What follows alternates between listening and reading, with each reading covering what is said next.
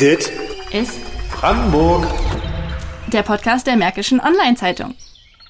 Hallo und herzlich willkommen bei einer neuen Folge von Dit ist Brandenburg. Heute mit mir, Jackie Westermann, und mein Kollege Markus Pettelkau ist auch dabei. Hallo. Heute geht es weiter in unserer Sonderreihe Lebenswertes Brandenburg. Fünf Tage lang stellen wir Ehrenamt aus Brandenburg und mit Brandenburgerinnen und Brandenburgern vor. Ehrenamt hat viele Facetten, ob Freiwillige Feuerwehr, Selbsthilfegruppen oder Sportverein.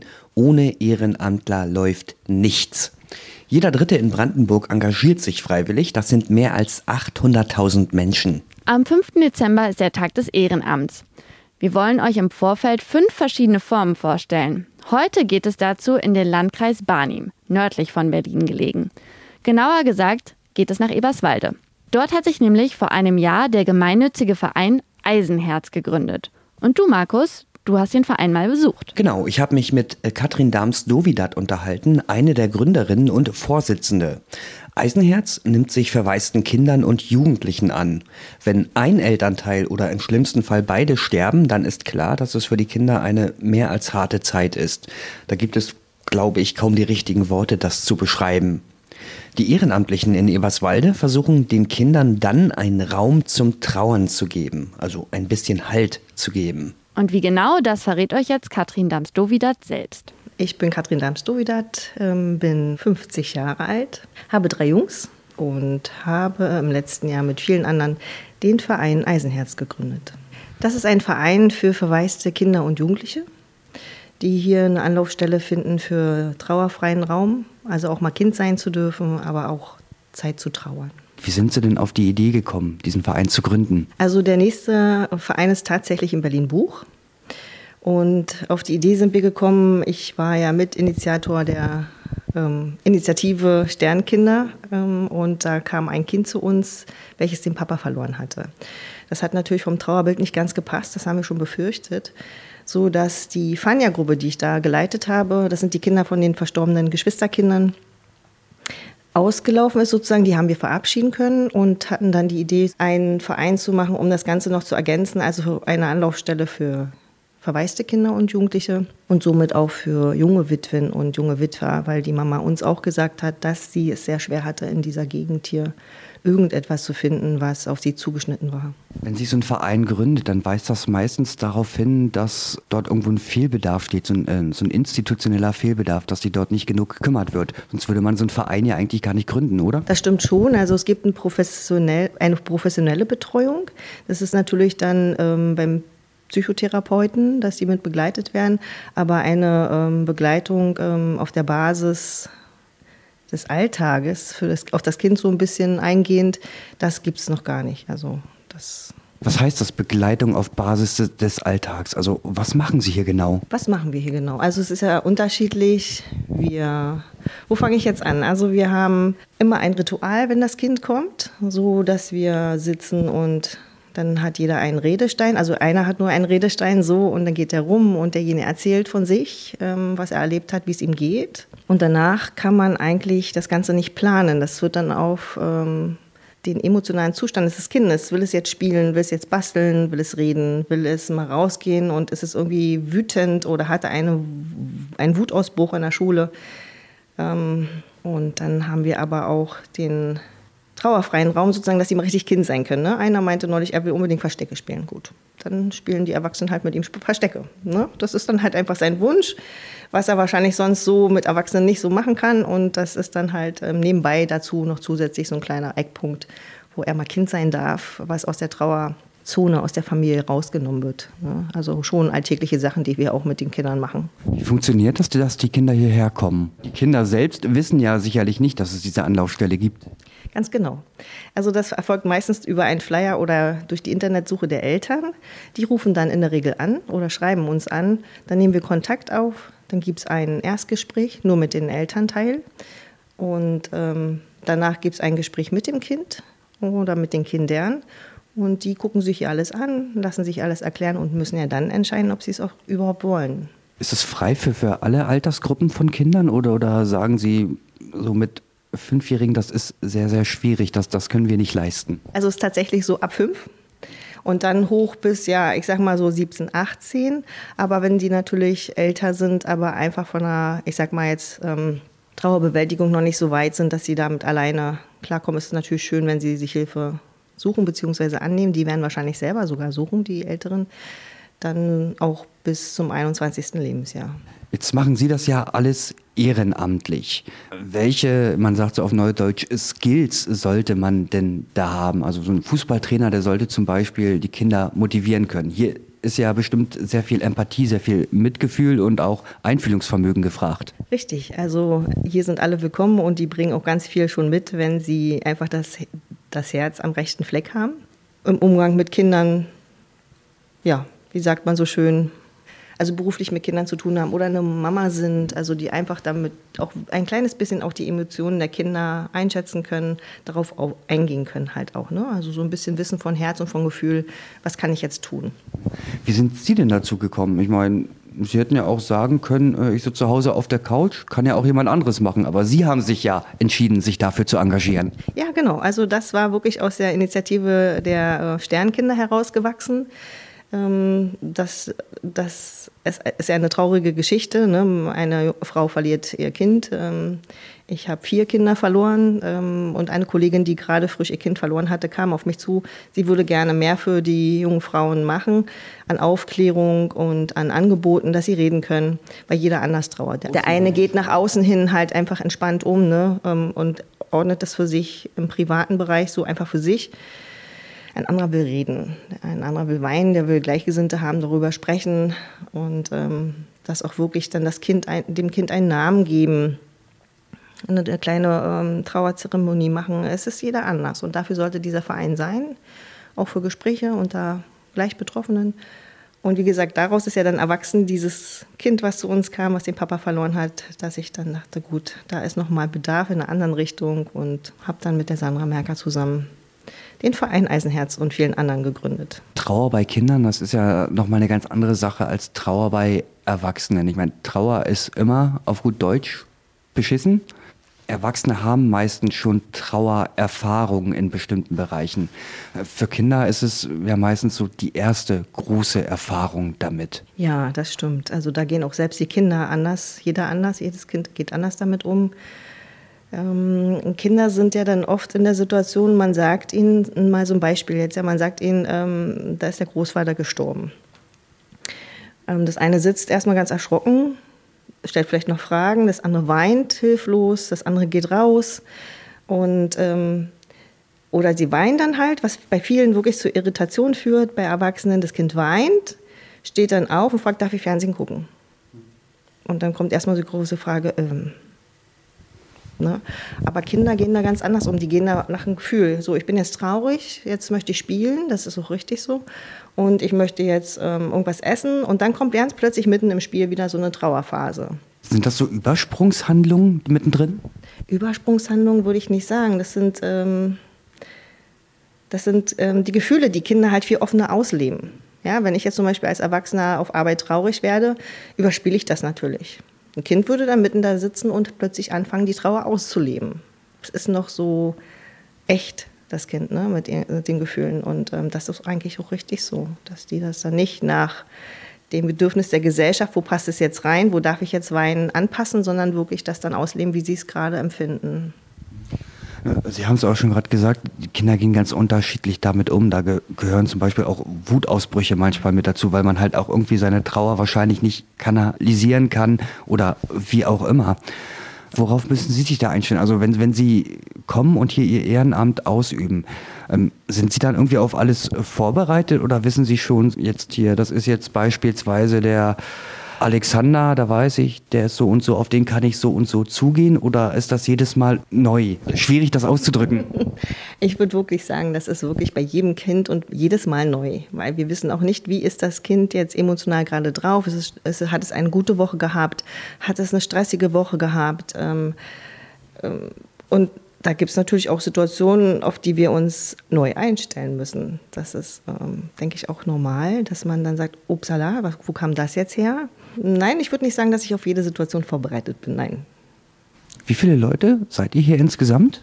Vom Verein Mitglieder? Da sind wir, glaube ich, jetzt mittlerweile sogar schon zehn oder elf Mitglieder.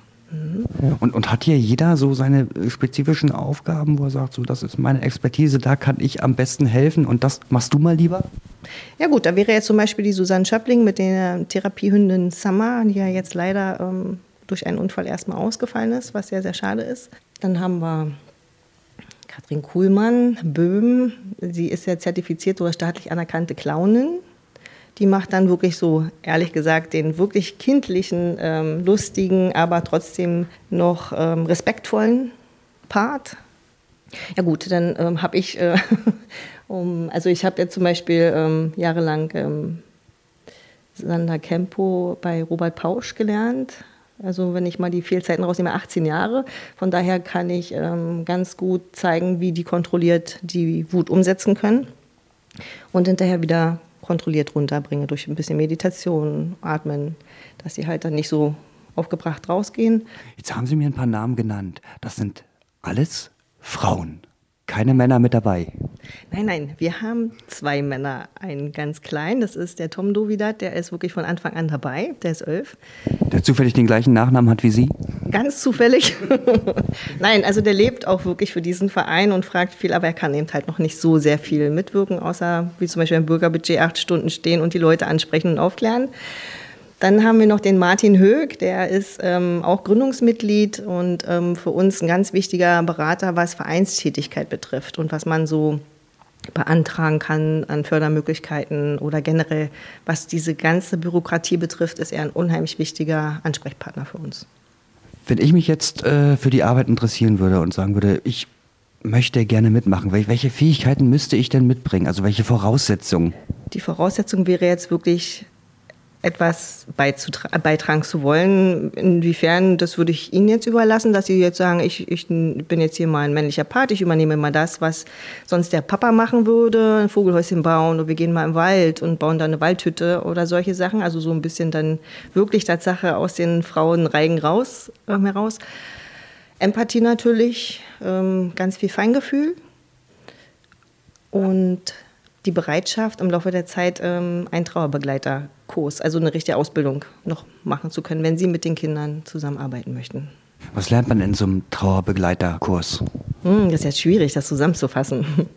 Also es gibt auf jeden Fall das Verständnis erstmal für verschiedene Trauerarten, dass jeder anders trauert und dass es auch verschiedene Trauerstufen gibt. Ne? Also angefangen von Verdrängung über Wut, und dann eben damit lernen, umzugehen. Das dauert wirklich eine lange Zeit und hat dann wirklich so ein Stufenmodell gibt es dafür, was man sich einbringen kann. Ähm, da lernt man auch ganz offen mit dem Thema Tod umzugehen und auch ehrlich zu bleiben. Indem, wenn jetzt ein Kind fragt, ähm, wo ist denn meine Mama jetzt oder wo ist denn mein Papa jetzt, ähm, dass man dann ganz ehrlich sagt und fragt zum Beispiel, was würdest du dir denn vorstellen, wo Mama oder Papa jetzt sind? Und das Kind vielleicht ein bisschen die Fantasie also freien Lauf lassen und zu sagen, ganz ehrlich, ich weiß es auch nicht, aber ich könnte mir vorstellen, dass. Würde dir das auch gefallen? Und wenn die dann auch fragen, Mensch, da unten bei der Beerdigung zum Beispiel, das ist doch dunkel, ist doch kalt und so, dass man denen dann erklärt, dass es nur die Hülle ist. Aber man auch nicht weiß, wo die Seele, der Geist halt hingeht. Ne? Also, dass man den Kindern ganz ehrlich sagt, wir wissen da auch nicht mehr, aber wie könntest du es dir denn vorstellen, was würde dir denn gefallen? Also Ehrlichkeit im Umgang mit dem Tod dass sie auch nicht eingeschlafen sind, um Gottes Willen, nur nicht sagen, sie sind eingeschlafen, sondern dass sie wirklich ähm, gestorben sind und dann eben den Tod erklären. Wir wissen, wenn man älter ist, stirbt man, ja. Aber wenn man erwachsen ist, dann hat man ein eigenes Leben aufgebaut, man hat selber Kinder, man weiß, wie das Leben funktioniert und man ist auch darauf eingestellt, irgendwann sterben die Eltern. So schön ist, wenn es halt spät ist, ne? Aber ich kann mir das, also ich komme jetzt aus einer heilen Familie, äh, Mutter, Vater nicht geschieden, beide eigentlich immer da. Alles gut. Und ich, wenn man so im Vorfeld überlegt, ich, ich hätte mir das nicht vorstellen können, wie das jetzt wäre, wenn einer von beiden nicht da ist, weil man nimmt ja von beiden Elternteilen was mit. Man hat ja seinen weiblichen Bezugspunkt, männlichen Bezugspunkt und da fehlt ja eigentlich was, was man eigentlich niemals ersetzen kann, oder? Das kann auch niemand ersetzen. Na, da entsteht auf jeden Fall erstmal eine große Unsicherheit, glaube ich auch. Ähm, Trennungsangst. Ähm, Trennungsangst in dem Sinn, Verlustangst, ähm, weil ja dann nur noch ein Elternteil da ist und weil sie ja merken, dass das endgültig ist, was dem Papa oder der Mama passiert ist. Ähm, was macht es mit dem Kind? Das hängt natürlich dann auch ein bisschen davon ab, wie offen die Familie für diese Art der Verarbeitung ist. Es gibt mittlerweile, glaube ich, schon ganz gut wieder die Integration ähm, Sterben zu Hause oder ähm, Kinder mitnehmen zur Beerdigung, was ganz wichtig ist, ähm, wenn die Kinder das möchten natürlich. Auch den Abschied am Sterbebett im Krankenhaus, ähm, damit die Kinder lernen, dass es wirklich endgültig ist und auch ruhig zu sehen, dass derjenige nicht mehr so frisch und so ähm, fröhlich aussieht, sondern sich verabschieden zu können.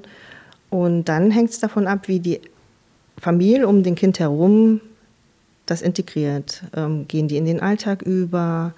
Ähm, übersehen sie das Kind ein bisschen, weil sie selbst in ein tiefes Loch der Emotionen fallen? Das kann man so gar nicht sagen. Was macht es mit einem Kind? Ähm, es ist immer unterschiedlich. Deshalb sind wir ja auch da, um eventuell der Familie ein bisschen Unterstützung zu geben. Ich würde nicht sagen helfen, sondern so ein bisschen Anschubhilfe, weil das verständlich ist, dass so ein Elternteil auch ähm, erstmal wegbricht emotional und nicht in der Lage ist, sich so komplett ums Kind zu kümmern, was er selbst unheimlich trauert. Müssen die Kinder auch dann schneller erwachsen werden?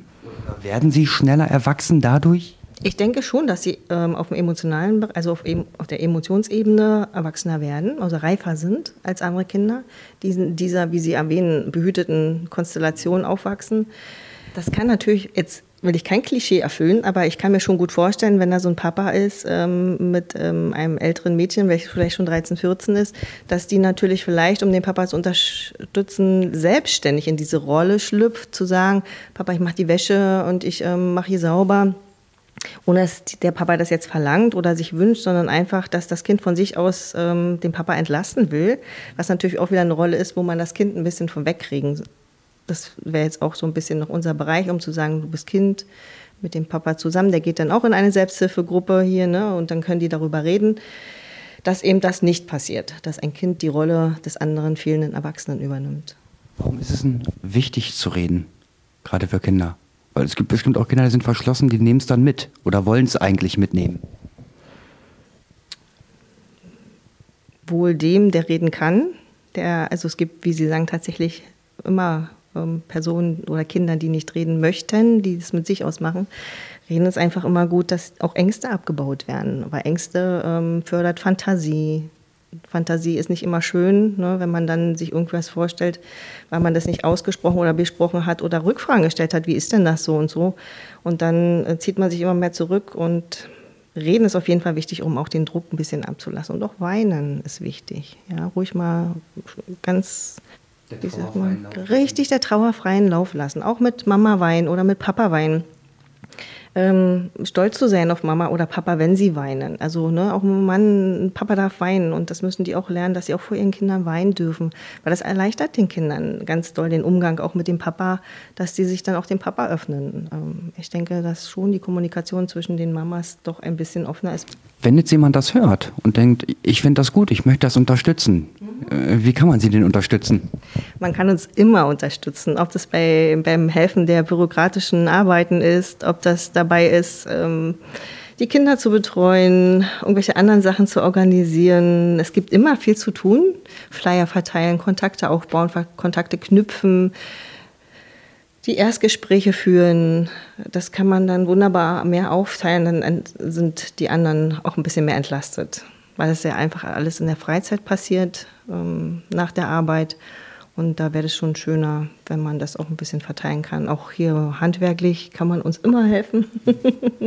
und natürlich auch mit Spenden, ne, weil wir darauf angewiesen sind, weil wir keine Einnahmen nehmen, also keine Einnahmen haben, sondern wirklich kostenfrei für die Kinder und die Erwachsenen da sind. Katrin Dams-Dovidat vom Verein Eisenherz in Everswalde. Das ist wirklich eine ziemlich beeindruckende Arbeit, die sicherlich auch nicht von jedem zu stemmen ist. Darum sollte man sich, wenn man sich ehrenamtlich engagiert, auch immer gut überlegen, ob das was für einen ist.